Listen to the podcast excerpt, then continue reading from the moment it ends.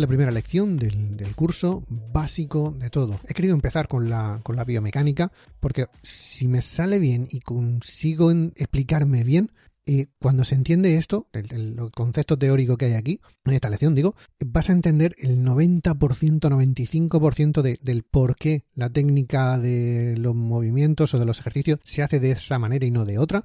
Y poder adaptarla además a ti, porque la técnica básica se hace de una manera, pero tus características corporales, porque tus brazos son más largos o más cortos, o piernas, o el torso es un poco más ancho, más, lo que sea, cómo adaptarlo a, tu forma, a tu morfología. Esto, digo, es un, es un game changer, esto, esto, esto, es buenísimo. Así que por eso quería empezar, lo primero de todo, el primerísimo de todo, biomecánica. Esto voy a dejarlo en la teoría y en la siguiente, práctica. Pero bueno, eh, la biomecánica. Para ir empezando, lo básico. ¿Qué es la biomecánica y qué nos da, qué nos aporta la biomecánica? Vamos a empezar con un poco la, la definición más clásica y académica. La biomecánica estudia lo que ocurre en el cuerpo humano como consecuencia de la aplicación de fuerzas de diverso origen y sirve para medir el rendimiento de acuerdo a la optimización del gasto energético. Toda la lección que va a venir ahora va a ser explicar esto. Eh, traducido, así de manera un poco más simple, es ver el cuerpo humano como una serie de, bisagras, de rótulas que giran, que se articulan unas con otras, básicamente las articulaciones, y accionadas por, por tensores y resortes, los músculos, que al acortarse, esto sí que no hay más, los tensores y los resortes a lo mejor se tiran, pero esto no, los músculos se acortan, solo se pueden acortar, hacen fuerza para acortarse. Bueno, pues al acortarse crean movimiento por, ese, por esa bisagra y esas cosas que he dicho, las articulaciones. Pues la biomecánica lo estudia el cómo, cuándo y por qué se contraen los músculos que se contraen, que sean, que se tengan que contraer, para hacer el movimiento que queremos hacer. Si quieres hacer el movimiento de aquí hasta allá o hacer esto, qué músculo o qué músculos, normalmente son varios, tienen que estar contrayéndose en un, en un movimiento controlado y, uniforme para que todo se mueva, para que haga lo que tú quieres hacer. Eso es lo que estudia la biomecánica. Lo que te digo, el, qué, el por qué, el, el, cómo, el cuándo, haya que moverse uno y cuándo dejar de moverse el otro para que el movimiento sea lo que tú quieras.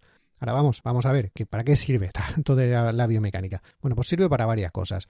Primero, mm, diferentes posiciones implica diferentes cargas en diferentes músculos, todo diferente. Pero sí, cuando al cambiar la inclinación del banco, por poner ya ejemplos, al cambiar la inclinación del banco pasamos de un press de banca plano para el pectoral medio bajo a un press de banca inclinado para el pectoral superior y algo de deltoides hasta completamente recto, el banco completamente recto, como una silla, haces un press de hombros para deltoides. Ya has visto, conforme voy cambiando la inclinación, diferentes posiciones, implica diferentes cargas, o sea, en, diferentes músculos. En el mismo músculo, diferentes cargas, y poco a poco va pasando la carga de un músculo a otro. Va dejando el pectoral para pasarse el primero, press de banca plano, solo pectoral, y la parte media baja. El último, eh, solo deltoides, y pectoral prácticamente no hace mucho ahí. En inclinado, pues depende de la inclinación, más pectoral, más deltoides, menos, ya te digo, diferentes inclinaciones, diferentes posiciones, porque con todo también funciona, no hace falta que sea inclinación de banco, eh, puede mover otras cosas, ya lo veremos más adelante, pues implica que vayan cambiando las cargas que caen en los músculos o los músculos que están trabajando en ese, en ese momento. La segunda, diferentes patrones de movimiento hacen diferentes objetivos. No es lo mismo trabajar un patrón de movimiento que implique varios músculos y articulaciones, evidentemente, que otro que aísle un músculo y solo una articulación. No es lo mismo un patrón de movimiento con recorrido completo, de, punta a punta de la articulación, desde la máxima apertura hasta el máximo que se pueda contraer, todo completo, que un recorrido parcial. Esto, a ver, los recorridos parciales normalmente se, se están como muy, ah, madre mía, no haga recorridos parciales, porque si no, bueno, pues esto, se usa para mejorar una parte del recorrido, o por ejemplo, la parte final de las dominadas. Pues a lo mejor te falla eso, pues tiene que trabajar ese trozo. Lo otro ya va bien, más o menos. O la salida del press de banca, de eso que, vale, yo saco la pesa, saco la barra, me la echo al pecho y de ahí ya no sale. Pues hay que trabajar ese trozo, o al revés. Hay gente que dice, no, yo sí, por ejemplo, si te falla la salida, si saco la barra del pecho, la clavo arriba. Hay otros que le pasa al revés. No, no, si yo del pecho la despego, pero se te pegan 5 centímetros y de ahí ya no pasa. Bueno, pues habrá que buscar por qué se tanca en un sitio o en otro. Y a lo mejor hay que hacer recorridos parciales. Diferentes patrones de movimiento para diferentes objetivos, como te digo, no tiene más. Y el tercero, más o menos estabilidad, más o menos inestabilidad, en diferentes zonas del cuerpo mm, hacen también diferentes, diferentes trabajos. Eh, más estabilidad hace que se aísle mejor el músculo objetivo y mm, más inestabilidad hace que trabajen mal los músculos estabilizadores. Evidentemente, si tiene inestabilidad, no está estable, los estabilizadores tendrán que trabajar más para que todo esté esté estable al final. Cuanto más estable va todo, pues menos tiene que moverse. Aquí la, la, la, el ejemplo que siempre pongo es el pre de banca. Cuando te pones a hacer un pre de banca en una máquina, con, con dos palancas que le mueves, las palancas ni se van para los lados ni nada, simplemente van donde tienen que ir. Pues mm, los estabilizadores ahí como si no tuvieran. Pa pectoral puro y duro y para adelante. Claro, le metes la barra, ya los estabilizadores, porque la barra se puede mover, pero aún así, como llevas conectadas las dos manos, pues tiene una estabilidad media. Eso sí, cuando te pones a hacerla con mancuernas, pues una se puede ir a Cuenca y la otra a Burgos. O sea, es como uh, se van moviendo y hay que estabilizar mucho todo. Con lo cual, digo, más estabilidad, te centras más en el músculo objetivo, más inestabilidad. Claro, aunque se trabaje el músculo objetivo, hay muchos músculos estabilizadores que trabajan. por eso, puedes decidir repartir mal la carga de trabajo o concentrarla o hacer, pues todo esto, todo esto básicamente es la biomecánica. Ahora, vamos, vamos a ir avanzando un poco más. Esto es lo que te va a aportar, todo lo que da, todo lo que estudia. Voy a pasar un poco, así más o menos rápido, dando, dando nombre a los diferentes, los diferentes movimientos. Más que movimiento, bueno, voy a empezar por, por los planos, por los ejes de movimiento y luego ya por los movimientos en sí. Mm, voy a pasarlo rápido porque esto realmente no es necesario saberlo. Esto sería como muy avanzado por si quieres indagar muchísimo más o quieres ser un friki de la biomecánica. Te digo lo que son, los explico mínimamente por si algún día los ves por algún sitio. Funciona. Básicamente esto serviría si tu fisio quiere mandarte o quiere decirte no hagas tales ejercicios o haz tal tipo de necesitas hacer tal tipo de movimiento y tú no tienes ni idea, se lo pasas a tu entrenador personal que él debería saber esto y así darte un entrenamiento donde estén los ejercicios que tú necesitas o donde no estén los que no puedes hacer. Digo, para el día a día, para ir al gimnasio y entrenar y estar un poco mejor, no se necesita. Voy a pasar un poco por encima encima. Como digo, primero, mm, hay tres tipos de planos. El plano es cómo se ve nuestro cuerpo. Hay que pensar en el cuerpo de una persona de pie, con los brazos a los lados del cuerpo y las manos mirando para adelante, las palmas de las manos mirando adelante. Esta es la, postura anatómica de, todo el libro de medicina, de fisiología, de, de, biomecánica, de lo que sea. Así es como se representa el cuerpo humano. Bueno, pues el plano sagital es el que divide nuestro cuerpo en dos mitades, la mitad derecha y la mitad izquierda. Nos parte como de arriba abajo por la mitad y se quedaría una mitad derecha y una mitad izquierda. El plano frontal, aquí no hay mucho misterio, divide entre la mitad delantera y la trasera. Lo mismo, nos parte de arriba hasta abajo, pero esta, parte, esta vez no, nos deja la mitad delante y la mitad detrás. Y el plano transversal, que divide nuestro cuerpo en la mitad de arriba y la mitad de abajo. Nos corta como por el ombligo. Lo que queda arriba del ombligo es arriba y lo que queda abajo del ombligo es abajo. Barrio sésamo básico de, vamos, de manual. Con esto, pues nos pasamos a los ejes del cuerpo humano. A ver, el eje, los ejes también son tres. Ahora veremos que todo tiene un poco de truco, pero los ejes son tres. El eje antero-posterior, que tiene una dirección de atrás adelante o de adelante a atrás, según se vaya empezando por un lado por el otro, eh, se encuentra perpendicular al plano frontal. Si haces un, movimiento que se desplace, que tu cuerpo se desplace, una parte de tu cuerpo se desplaza de delante a atrás o de atrás adelante en el plano frontal, pues es, estás moviéndote en el eje antero-posterior. Otro eje, el eje vertical, el eje vertical, vertical se dirige de arriba a abajo o de abajo a arriba, igual, y es perpendicular al plano horizontal. Eso, esto no tiene, no tiene mucha, mucho misterio. Lo mismo, se está moviendo en el eje vertical si haces un movimiento donde hay algo que suba o hay algo que baje. Y el eje transversal es el que va de derecha a izquierda o de izquierda a derecha, como siempre, y tiene como perpendicular el plano sagital. lo mismo, si haces un movimiento en el que algo va de derecha a izquierda, pues se está moviendo en el eje transversal. Y de esto se desprenden unos cuantos movimientos básicos, combinando todo esto así. Puede estar la flexión y extensión, es doblar o enderezar una articulación. Esto no tiene mucho misterio. Es un movimiento de delante o, de atrás adelante o delante atrás, depende.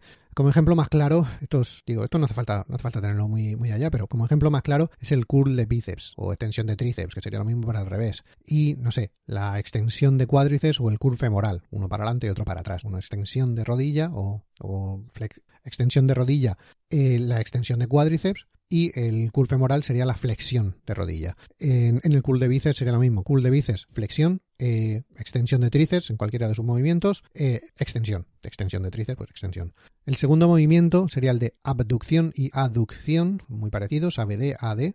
La abducción con B es separar una parte del cuerpo de la zona media y la aducción es acercarla. Aquí no tiene mucho. Por ejemplo, hacer elevaciones laterales, por poner un ejemplo que se pueda ver claro, hacer elevaciones laterales para el deltoides es una abducción. La separas, abduces. Y cerrar las piernas, pues sería una aducción. Las cierras, las juntas, se van al, al cerca del centro, pues se aduce. Y luego tendrías la rotación, es girar o rotar una articulación. No todas pueden hacerlo, al menos de manera fácil. Que cuando desde el hombro giras todo el brazo para poner las palmas de las manos, por ejemplo, brazos estirados y poner las palmas de las manos para arriba o para abajo, ahí estás haciendo una rotación del hombro. Y cuando desde la cadera mm, giras las piernas para, para separar o juntar la punta de los pies, abres las puntas, cierras las puntas, estás haciendo lo mismo, lo mismo pero con la cadera. Mm, como como habrás visto, esto ya digo, estos son los nombres, no hace falta ni, ni aprenderlos, simplemente por si, si, lo ves por ahí que sepas más o menos para qué corresponden. Lo que sí te digo, los ejes de movimiento corresponden con las articulaciones.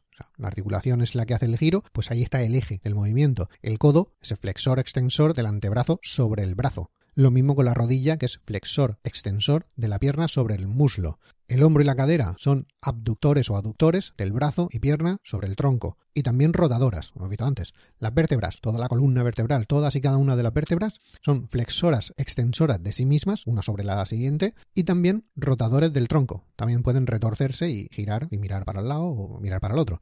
Y con esto que te he dicho antes, todos estos planos, pues al, al pijo con ellos. Hay infinitos planos, hay los que quieras. Simplemente que cambies unos pequeños grados de inclinación, ya estamos cambiando el plano. O sea, hay infinitos planos según combines. Esos planos con ejes de movimiento, con el brazo levantado, pero así en otro. Entonces estoy haciendo una. Por eso digo, es, una locura. No hace falta aprenderlo todos. ¿Para qué? La verdad es que no, no lo necesitas. Te lo doy porque, bueno, están ahí, así relleno un poco de minutos y, y que sepas, si algún día los ve por algún sitio escritos, que no te suenen a chino. O por poner solo unos ejemplos, el, el hombro, al hacer una elevación lateral, tiene una abducción en el eje vertical de arriba a abajo y sobre el eje transversal de derecha a izquierda sobre el plano transversal hablando. Pero si es una elevación frontal en vez de lateral, es una abducción en el eje vertical de arriba a abajo y sobre el eje anteroposterior de atrás adelante, pero sobre el plano frontal. Como ves, esto es un lío. Y sí, lo acabo de leer. Yo no tengo ni idea, no me lo sé todos. O sea, me da exactamente igual en qué plano me estoy moviendo.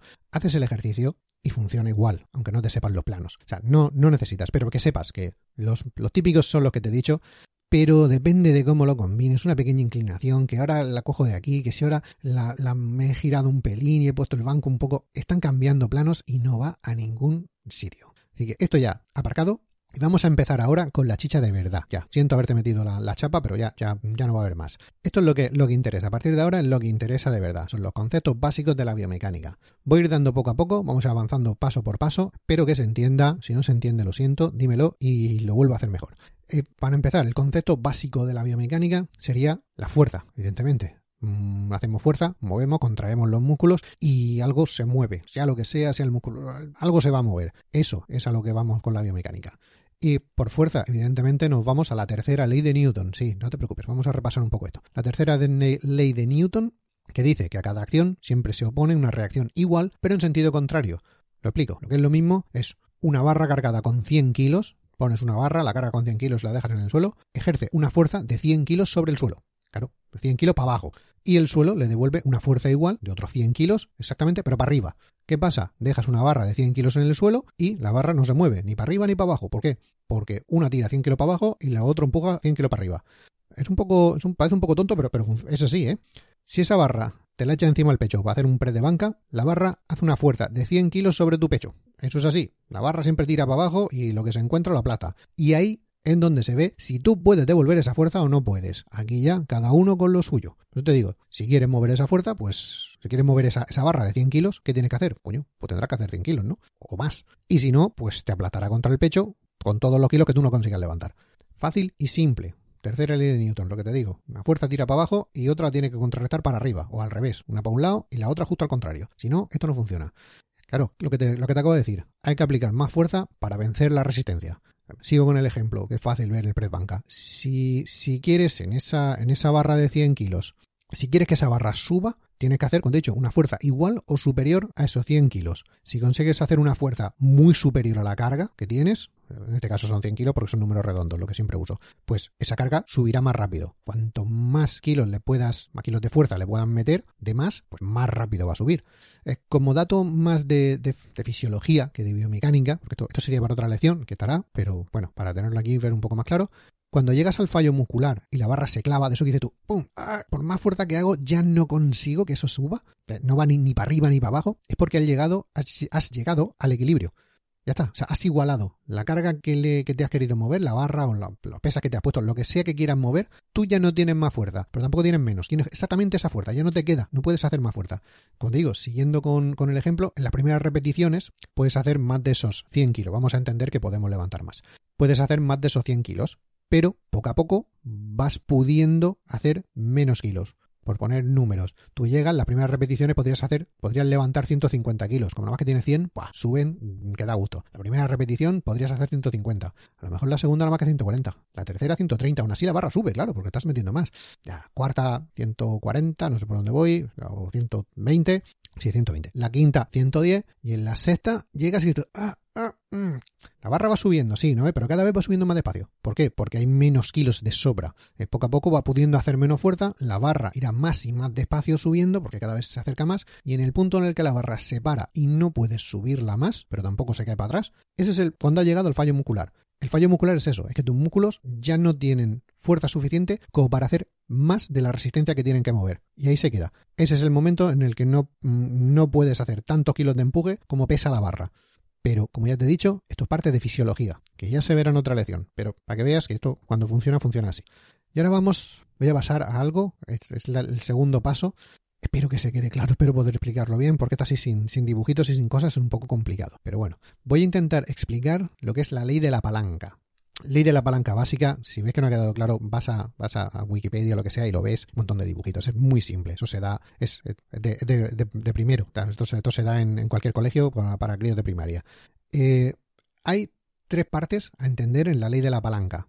El eje de giro, el punto de fuerza y el brazo de palanca. Antes de seguir con esto, hay varios, varios tipos de palanca que se pueden hacer, pero los músculos siempre tiran de la misma.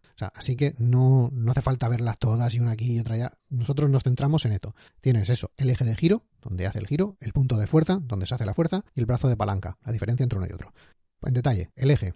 Para, te digo, la biomecánica, para, para la biomecánica, que es lo que nos interesa en esta lección, el eje siempre coincide con la articulación que se va a doblar. Eh, ejemplos, en un curl de bíceps, que eso todo el mundo lo ve, eh, el eje, ¿dónde está? El eje está en el codo.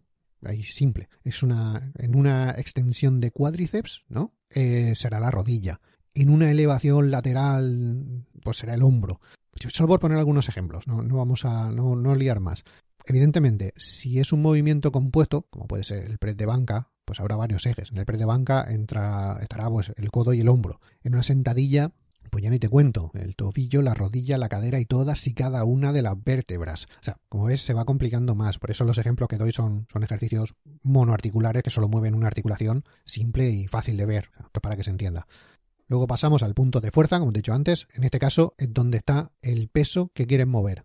Normalmente es por donde agarras o por donde se apoya el peso que vas a mover. Mm, esto también es fácil. ¿eh? En el curl de bíceps, en la mano no más, está en la mano, el, punto de fuerza. En unas extensiones de cuádriceps estará en la parte de la tibia donde se apoya la almohadilla. Normalmente se hace en una máquina que se sienta, hay unas almohadillas y tú le empujas y eso va y viene. Pues donde se apoye la almohadilla, ahí está el punto de fuerza. Ahí es donde estás tú haciendo fuerza. Lo puedes poner más arriba, más abajo, normalmente es, regulable. Pues depende de cómo lo regules, el punto de fuerza estará en un sitio o en otro. En una sentadilla eh, estará en la parte del trapecio que apoyas la barra o en los pies porque son los pies los que están haciendo fuerza, más bien. Pero, como te digo, con los movimientos multiarticulares es un poco complicado, porque hay muchas fuerzas que tiran de muchos sitios, hay muchas palancas moviéndose al mismo tiempo, y es difícil decir, esta es la buena y las otras se, se obvian.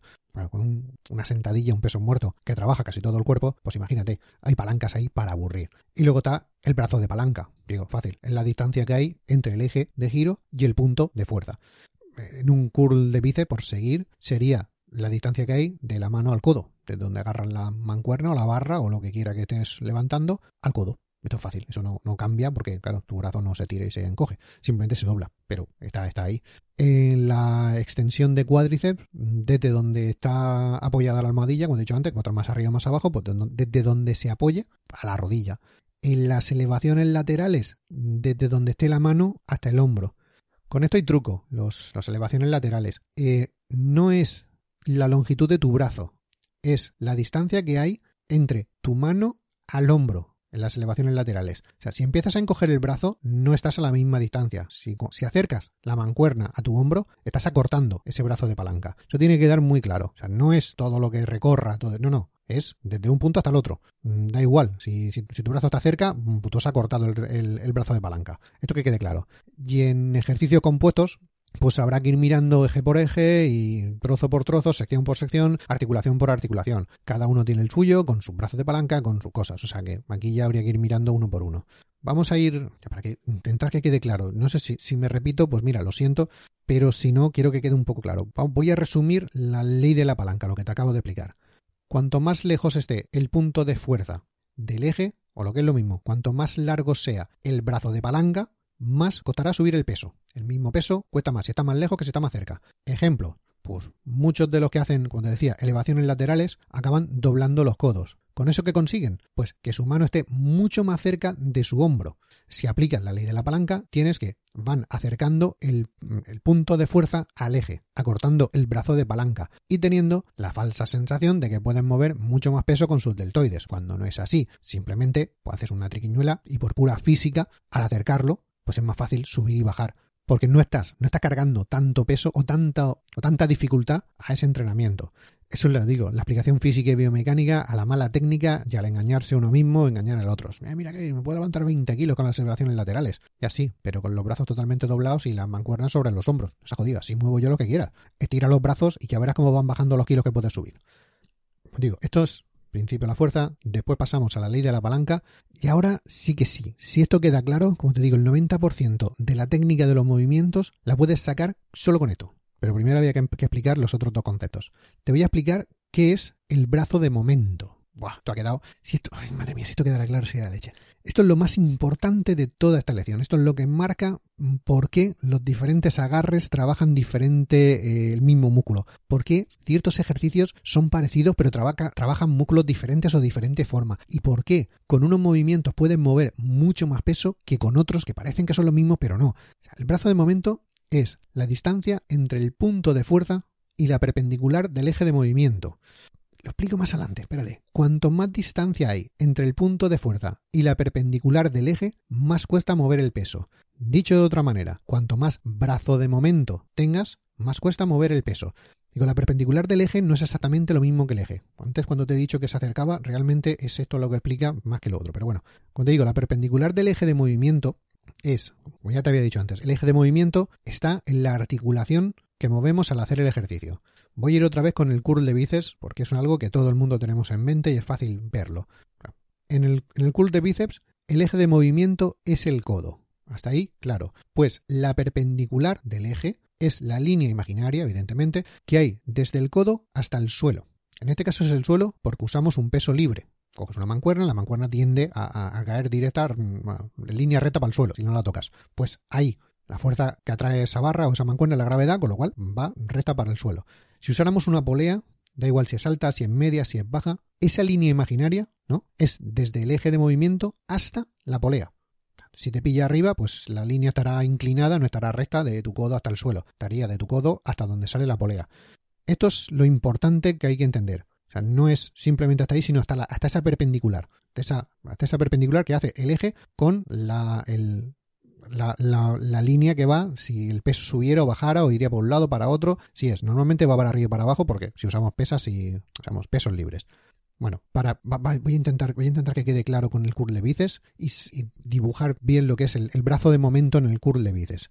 Pues digo, sigo con el ejemplo de curl de bíceps porque creo que todos lo tenemos ahí, es fácil, fácil verlo en la, en la mente y es, es simple de entender. Em, empieza con el ejercicio de pie, con los brazos extendidos, ¿no? Un curl de bíceps simple de toda la vida en una posición, en esa posición, que diga, la mancuerna está muy cerca de la línea que, esa línea imaginaria, entre tu codo y el suelo, que hemos dicho en este, en este ejemplo, que es donde está la perpendicular. ¿Qué quiere decir eso? Que si, si la pesa está muy cerca, hay poco brazo de momento. El punto de fuerza está muy cerca de la perpendicular del eje. No tiene por qué estar cerca del eje, tiene que estar cerca de la perpendicular, de esa línea que traza el eje y la fuerza de movimiento, la fuerza con la que atrae la gravedad. Por eso, al principio del curl de bíceps cuesta poco mover el peso. Cuando lo tienes abajo el peso es fácil de, ir moviéndolo. Pero es por eso, porque está en esa línea que marca entre tu, tu, codo y el suelo. Está muy cerca, el peso ahí, aunque esté tirado, aunque esté lejos del eje, está cerca de la perpendicular, de esa línea. Cuesta poco.